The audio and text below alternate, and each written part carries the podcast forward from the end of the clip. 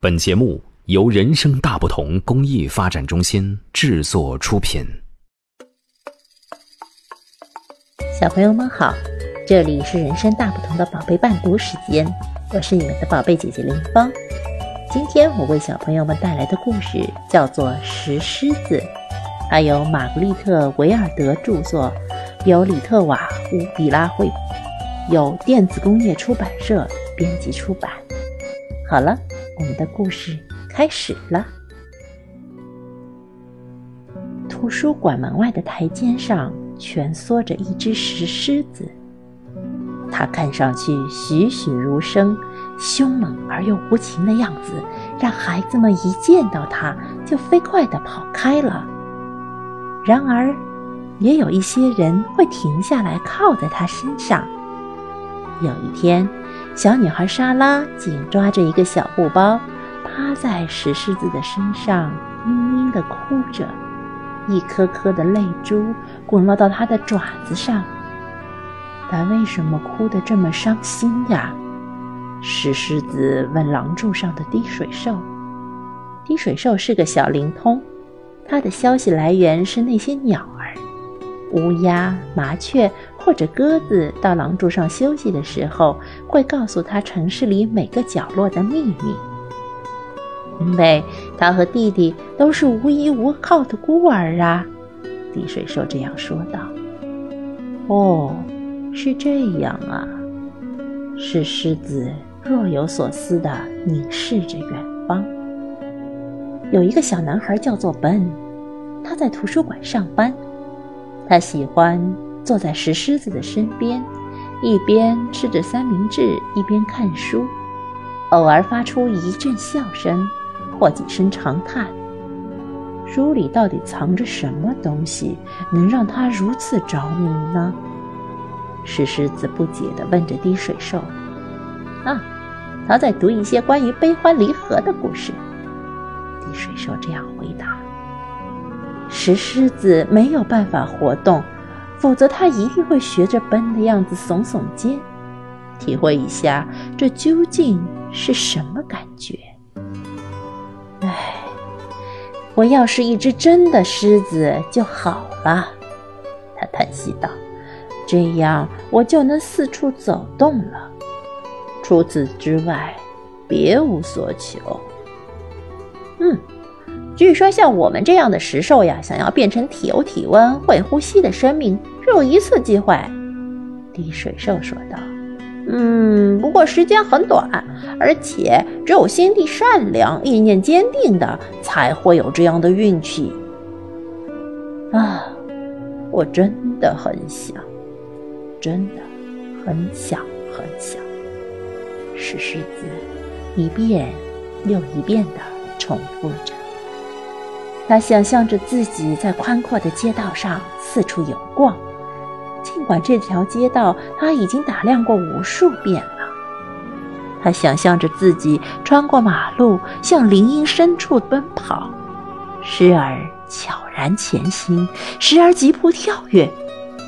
可惜，他现在一动也不能动，连甩一下自己的尾巴或者摸一下自己的胡须都不行啊！那天晚上，外面飘起了鹅毛大雪，除了笨，图书馆里空无一人。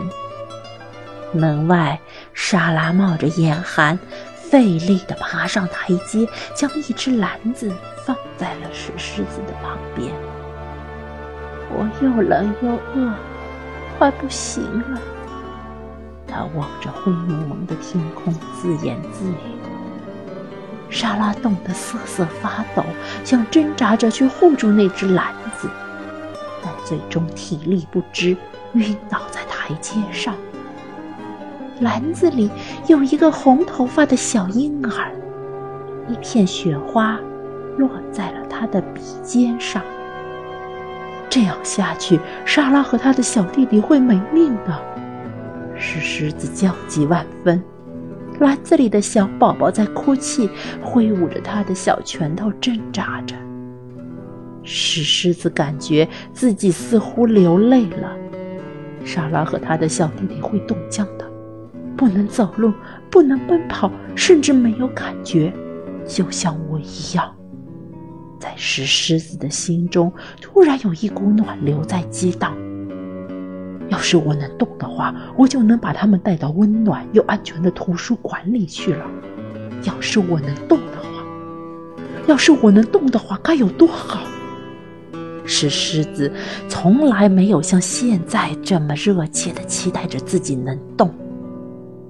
令人震惊的是，他真的能感觉到自己的心跳。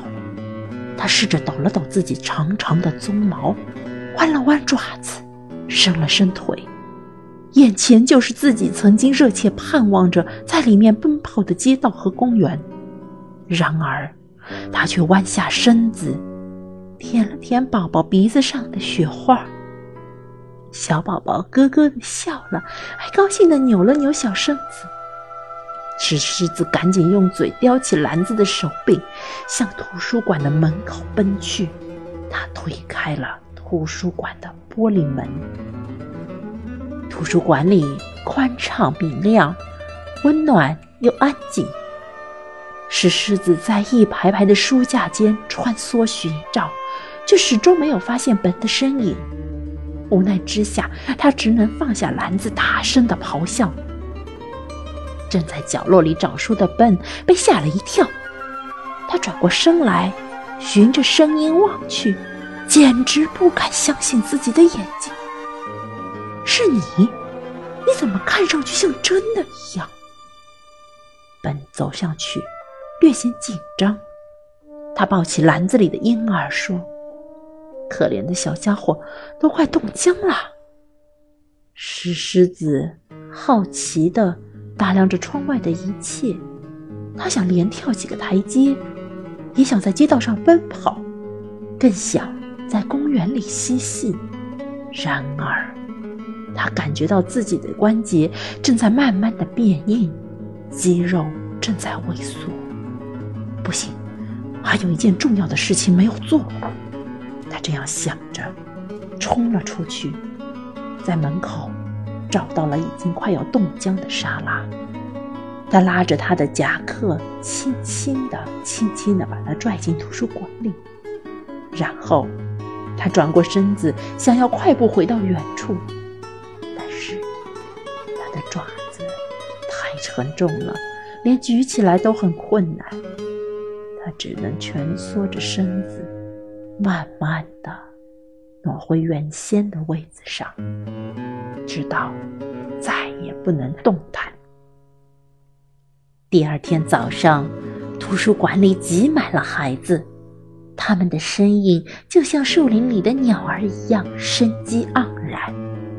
石本坐在石狮子的身旁，他悄悄地对石狮子说道：“虽然依旧像是一个梦，但是我知道，是你救了莎拉和他的小弟弟。”石狮子庞大的身躯里发出了咕噜咕噜的声音，仿佛在说：“他很开心。”从那天起，孩子们总喜欢在图书馆的台阶上逗留，摸摸石狮子长长的鬃毛。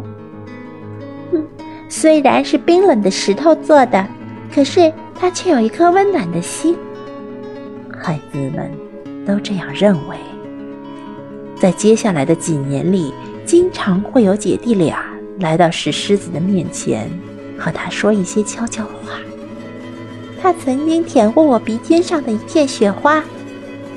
红头发的小男孩这样对姐姐说：“是的，这对姐姐就是莎拉，还有他的小弟弟。他们一起紧紧地抱着石狮子，仿佛……”意味着妈妈一样。你现在感觉怎么样？一天下午，滴水兽问石狮子：“我觉得自己没有白活。”石狮子微笑着回答。这时候，笨正好靠在他的身上，大声的朗读着一个关于悲欢离合的故事。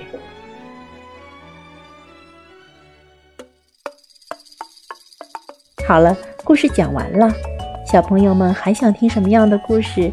就让爸爸妈妈在微信公众号“人生大不同”的后台告诉我们吧。下一回，宝贝伴读志愿者们就会讲给你听了。也欢迎大家为宝贝伴读时间打赏，所有的捐款，我们将用于购买书籍，送给住院的身患白血病和先天性心脏病等各类重病的宝贝们。谢谢大家，我们下次再见。